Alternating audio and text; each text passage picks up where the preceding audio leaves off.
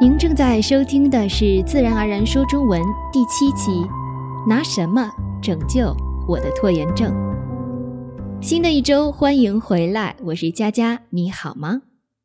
依照惯例，在节目的一开始提醒你，可以去我们的 Facebook 主页、WordPress 博客、Twitter 及 Pinterest 免费下载本期节目的文本。你还可以 follow 我们的 Facebook 主页，通过我们每天发布的一张图片。来积累一些有用的中文知识点，千万别小瞧了聚少成多的力量。如果这是你第一次收听我们的节目，建议你可以回过头去听听我们的第一期节目，从中你可以更好的了解我所倡导的学习语言的理念和如何最大程度的利用这个播客去帮助你听说能力快速提高的方法。下面进入我们今天的主题：如何克服拖延症。拖延症是一个很常见的问题，每个人在生活中都多多少少有一点，只是程度不一样。如果你不信，我们就先来说说什么是拖延症。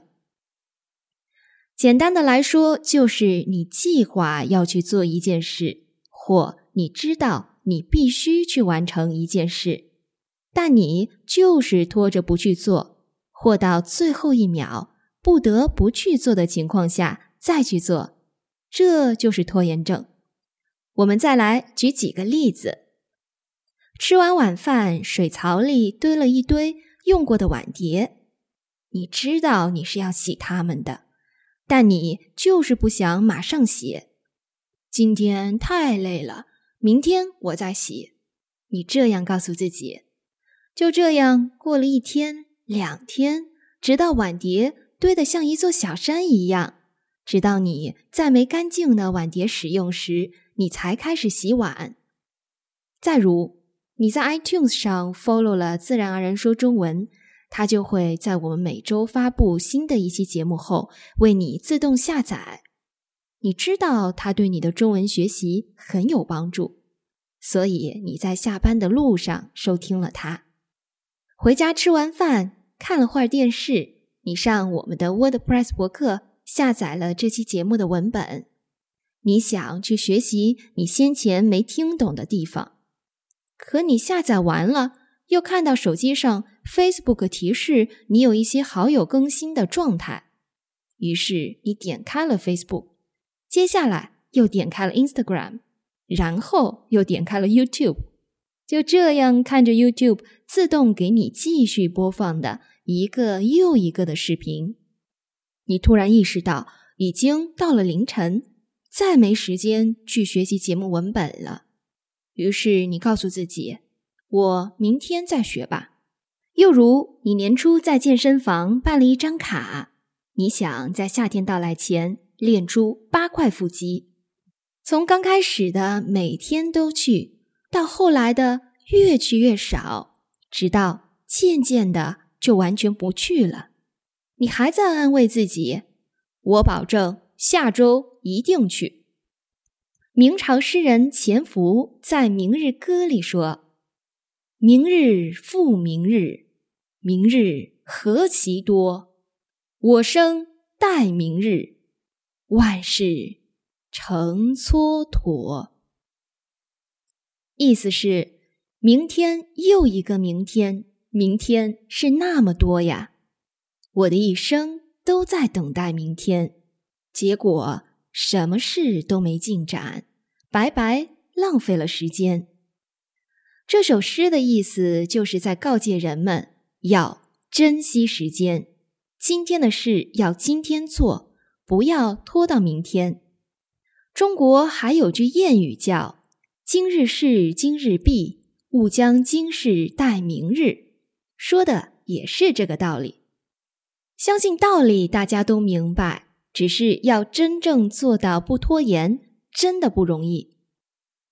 心理学家的研究表明，造成拖延症的原因有很多，比如外界的诱惑、对需完成的任务缺乏兴趣、因害怕任务完成结果。达不到自己的预期而进行逃避等，在大多数情况下，拖延发生的主要原因是及时行乐和对走出自己舒适区的逃避心理。及时行乐是指享受当下的快乐。拖延症的确可以为你带来短暂的快乐，可长久来说，只会给你的生活带来更多的危害，比如给你带来焦虑、不自信、负罪感等负面情绪，使你不能按时完成学习、工作任务，影响你学业的发展。比如错过了一场重要的考试，丢掉你的工作等，或使你错失那些你本该拥有的机会。比如，你的公司将外派两名会中文的职工去中国工作生活一年，在这一年当中，薪水是现在的两倍，还有住房、旅游补贴和免费机票等福利。你很想得到这个机会。可是你因为平时拖延，没有每天学习中文，造成在选拔时你的中文水平没有达标，最终错失了这个好机会。拖延还会影响你的身体健康，比如因为没按时去体检，所以没及时发现小疾病，最后拖成了大毛病。我曾经也是一个拖延症非常严重的患者。比如，我的学生时代几乎都没有认真学习过，总是在考前一周才开始临时抱佛脚。临时抱佛脚是一个成语，是指平时你不努力、不积累、不做准备，直到最后一刻才认真对待，以尽可能挽救那些可能会发生的不好的结果。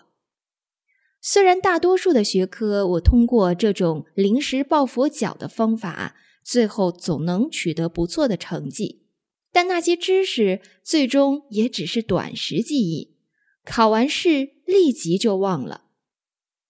关于什么是短时记忆，你可以去收听我们的第三期节目，里面详细讲解了人类记忆系统是怎样工作的。文本的这里我放上链接。再比如，我以前总喜欢掐着时间点出门，所以总是匆匆忙忙、忘东忘西的。有时出门前才发现找不到钥匙了，有时出门后才发现忘了带公交卡，所以赴约经常会迟到。就是这样一个曾经有如此严重拖延症的我。现在已习惯于每天把所有我需要完成的任务先完成，再做自己喜欢做的事。就这样，几乎不再有拖延的情况发生了。我是怎么做到的？别着急，下期节目我会与你分享那些我自己尝试过的、真正有效的克服了我的拖延症的八个方法。如果你也想改掉你拖延症的问题，别忘了收听我们下周的节目。非常感谢那些在 Facebook 上 follow、关注和 like、点赞我们主页的可爱的朋友们，也欢迎你们随时分享我们的节目、每日积累的图片等等。也感谢那些在 iTunes 上已经给了我们五星好评的朋友们。正因为你们，才有越来越多的人发现并关注了我们的节目。今天发布节目时，正好是我们节目上线一个月的时间。虽然我们的节目还很新，但每一期的节目我都倾注了很多精力，从决定话题、查找资料，再一个字一个拼音的打出来，一遍又一遍的检查、录音、后期制作，再到发布，每一期节目都是我十几个小时的心血，所以。再次感谢那些给我们支持、慷慨、follow、like、share 和五星评价的朋友们，你们是我继续做下去这个节目的动力。